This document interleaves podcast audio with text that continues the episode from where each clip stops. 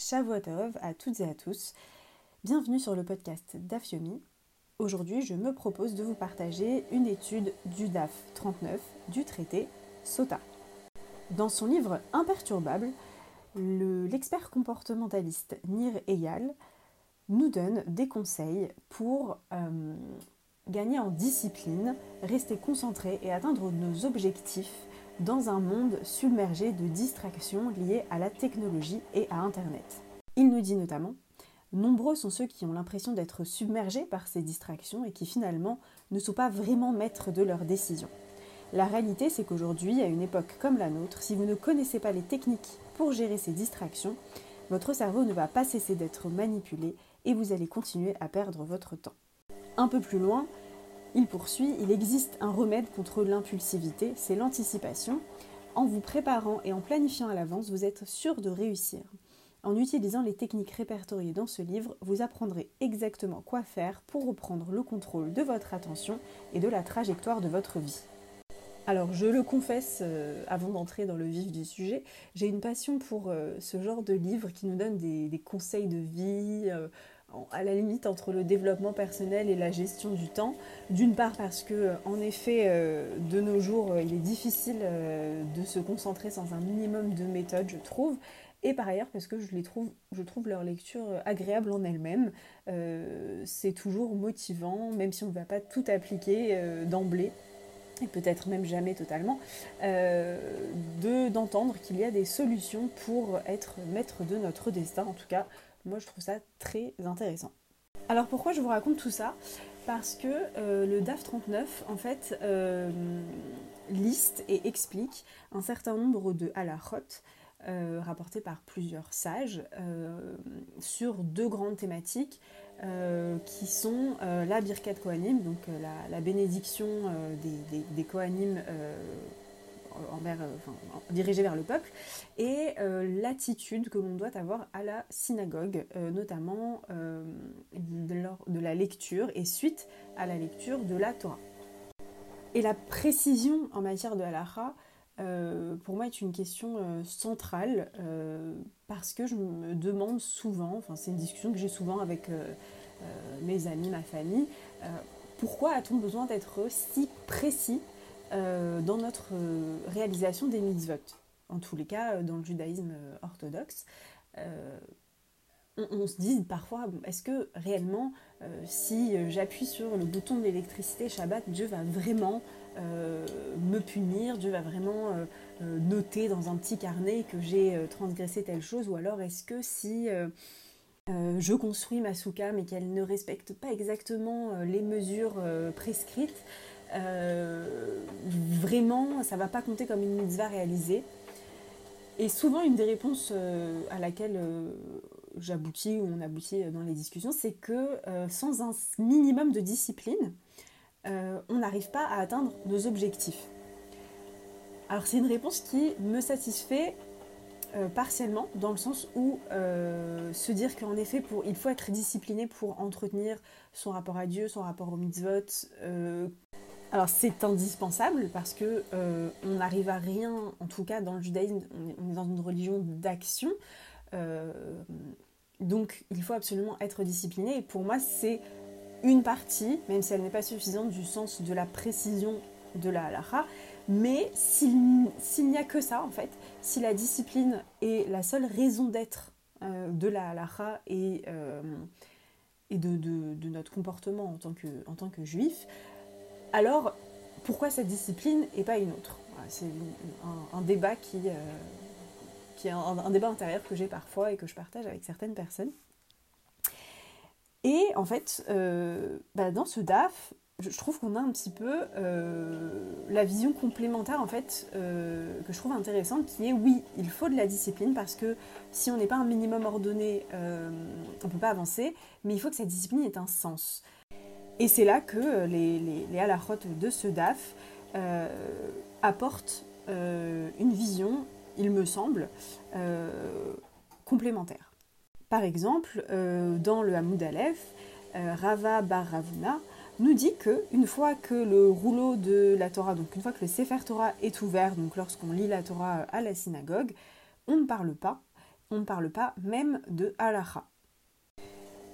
Aspect discipline, bah, parce que si on est en train de faire autre chose, on ne peut pas se concentrer euh, sur la lecture de la Torah, et ça c'est valable avec n'importe quoi, avec, euh, enfin à part si on est vraiment multitâche et qu'on a deux cerveaux qui agissent en parallèle, ce qui n'est pas mon cas, euh, bah, si on est en train de parler d'autre chose, on ne peut pas écouter le discours ou la lecture de la Torah.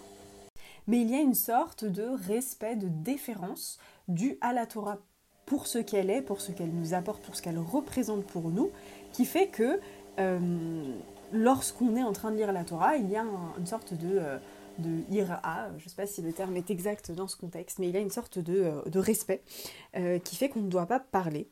Et il y a plusieurs sources dans les prophètes qui sont rapportées dans cette page pour justifier le fait que lorsque la Torah est sortie, on ne parle pas, même pas de halara, parce qu'on pourrait se dire mais ça va, euh, j'étais en train de parler euh, de cachérisation, euh, donc on est dans le thème. Non, non, il y, a un, y a un temps pour tout.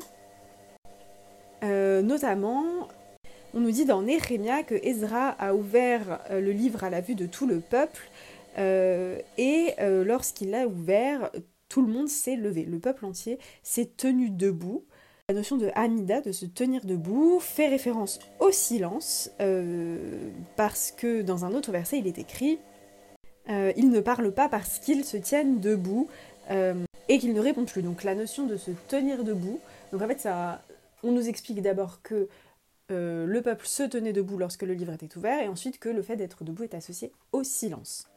Donc je vais présenter quelques autres à la rote. Donc la seconde qu'on retrouve, c'est une halakha sur le fait que le euh, Kohen, euh, avant de réaliser la Birkat Kohanim, doit absolument euh, faire Netilat Yadayim, se laver les mains, parce que sinon, bah, entre guillemets, la bracha ne fonctionne pas. Parce qu'il est écrit Seu Yedechem Kodesh et élevez vos mains de manière, de manière avec sainteté et euh, bénissez, euh, bénissez Hachem. Et donc là, euh, pareil, moi je trouve toujours un certain paradoxe. Est-ce que euh, il faut agir comme ça parce que bah, c'est la entre guillemets la bienséance, c'est l'ordre des choses, on bénit pas n'importe comment, ou est-ce que ce serait une manière un petit peu spirituelle, magique de dire euh, ça marche pas en fait. Euh, la bracha ne passe pas, il n'y a pas de flux euh, si tout n'a pas été fait dans le bon ordre. Ensuite, on a une, une, histoire qui est rapportée. Donc, les élèves de Rabbi Elazar ben Chamoua lui ont demandé Mais quels sont, quel est le secret de ta longévité? Alors, il ne leur répond absolument pas je faisais 30 minutes d'exercice par jour et je mangeais 5 fruits et légumes tous les jours. Il leur dit euh, lo asiti bet akneset kafen daria.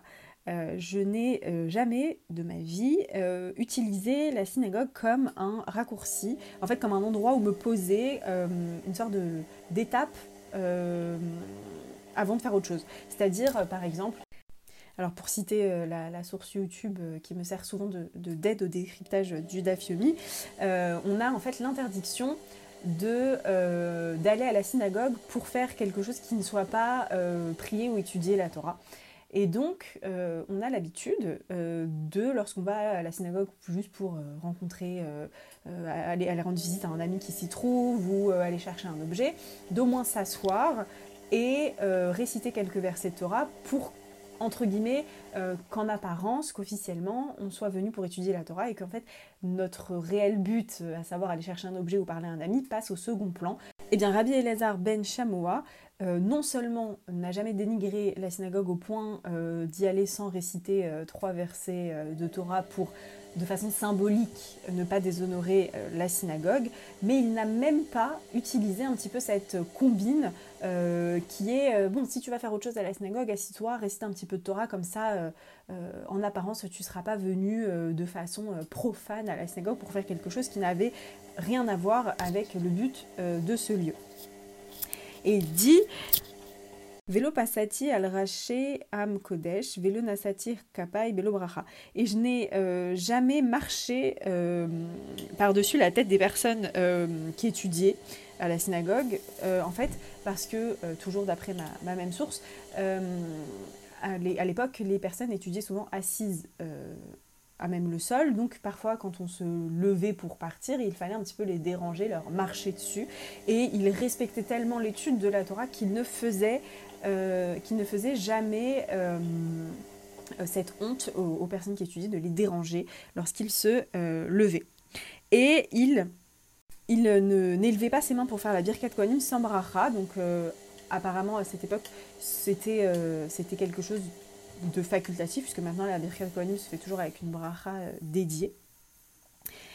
Euh, et, donc, cette longévité de Rabbi Elazar ben Shamoua est, euh, en fait traversée, en fait, on, voit entrelacer les deux, les deux thèmes centraux pour moi dans tous nos comportements, qui sont la discipline et l'honneur. Donc la discipline parce qu'il s'est astreint, il a, il a dit de, de Meyama, il sert de jamais, jamais de la vie, j'ai jamais transgressé, euh, je, suis, euh, je suis quelqu'un de discipliné, je me suis dit que je ne ferai pas ça, je déshonorerai pas la Torah, je ne le fais jamais.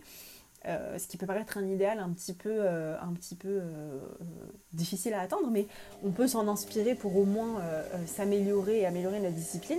Mais il le faisait parce qu'il ne voulait pas déshonorer la Torah. Donc il avait vraiment son objectif ne pas déshonorer la Torah, donc c'est le pourquoi en fait, c'est le grand pourquoi. Et le grand comment, c'est la discipline.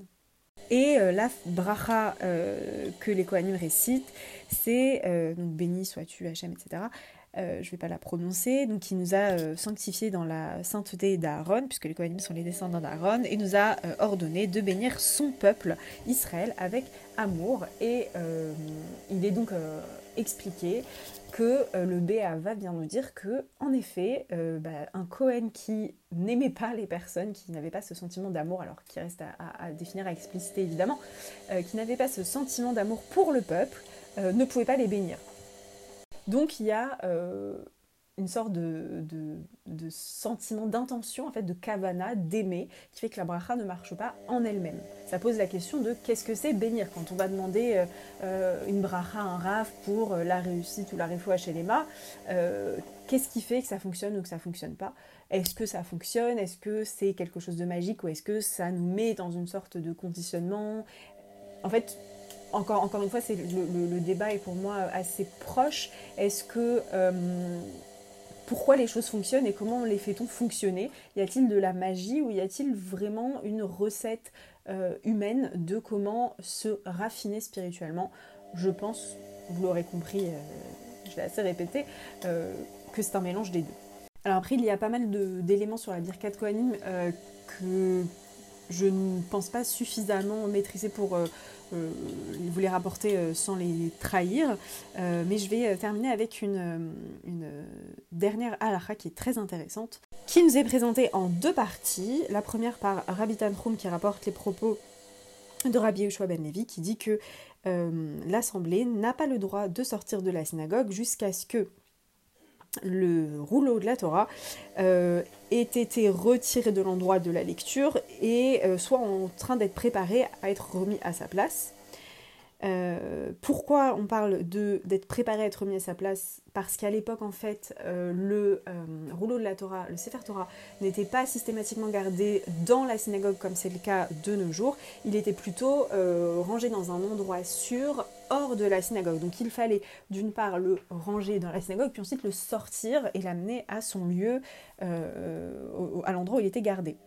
Et Shmuel nous dit, en fait, ils ne doivent pas sortir de euh, la synagogue jusqu'à ce qu'ils aient sorti le Sefer Torah. C'est-à-dire que non seulement ils l'ont, euh, ils ont commencé à le ranger, et en fait ils l'ont amené à l'extérieur. Euh, donc ça peut paraître, ça peut apparaître comme étant une marque loquette, une, une divergence d'opinion. Mais en fait, l'Agmara nous explique que et c'est fou parce que, euh, bah, comme toujours, la Lara pense à tout et, imagine tous les cas. Euh, donc rien n'est laissé euh, au hasard ou presque. Puisque souvent, les discussions de Halakha, les massés, quand on va répondre à quelqu'un, il y a tout un contexte qui rentre en jeu, mais c'est pour vous donner l'esprit de la Halakha qui tente de penser à tout. On nous dit que euh, la première réponse qui est euh, on doit attendre qu'il soit rangé, donc par euh, Kavod pour la Torah, et on peut sortir dès qu'il est rangé, c'est s'il si y, a, deux, il y a deux portes, une porte à gauche, une porte à droite. Donc je peux sortir par la gauche parce qu'en fait le Sefer Torah va être sorti de la synagogue par la droite. Donc dans ce cas-là, une fois que c'est rangé, je peux partir. Et le deuxième cas, c'est s'il y a une seule sortie dans la synagogue, bah, je peux pas passer comme ça de façon un petit peu je dirais, un petit peu insolente. Euh, je ne peux pas euh, passer comme ça devant le rouleau de la Torah, devant le Sefer Torah, alors qu'ils ne l'ont pas encore sorti. C'est un manque d'honneur. Donc on voit bien que le, système, la pratique euh, juive est sous-tendu par, en tout cas c'est ma théorie, je peux tout à fait me tromper et c'est ouvert à la discussion comme toujours. nous sommes juifs après tout. le, système de pratique juive est pour moi sous-tendu par un, mix, et chacun trouve la proportion qui lui est propre, entre euh, l'honneur, le pourquoi, euh, l'honneur dû à la Torah, la croyance en Hachem, euh, l'aspect vraiment spirituel du voyage de la pratique juive, du judaïsme, et la discipline qui est inhérente à tout grand objectif qu'on se fixe. Pour une sorte de, pour en quelque sorte devenir des, athlètes spirituels, des personnes qui cherchent à raffiner leur comportement dans tous leurs actes, euh, tous les jours, comme ce RAF qui a mérité euh, la longévité euh, en, s'astreignant à une discipline très stricte vis-à-vis de l'honneur dû aux autres et à la Torah. Et c'est pour moi une, mise en tension essentielle dans le judaïsme. J'espère que cette étude vous a plu et je vous dis à bientôt.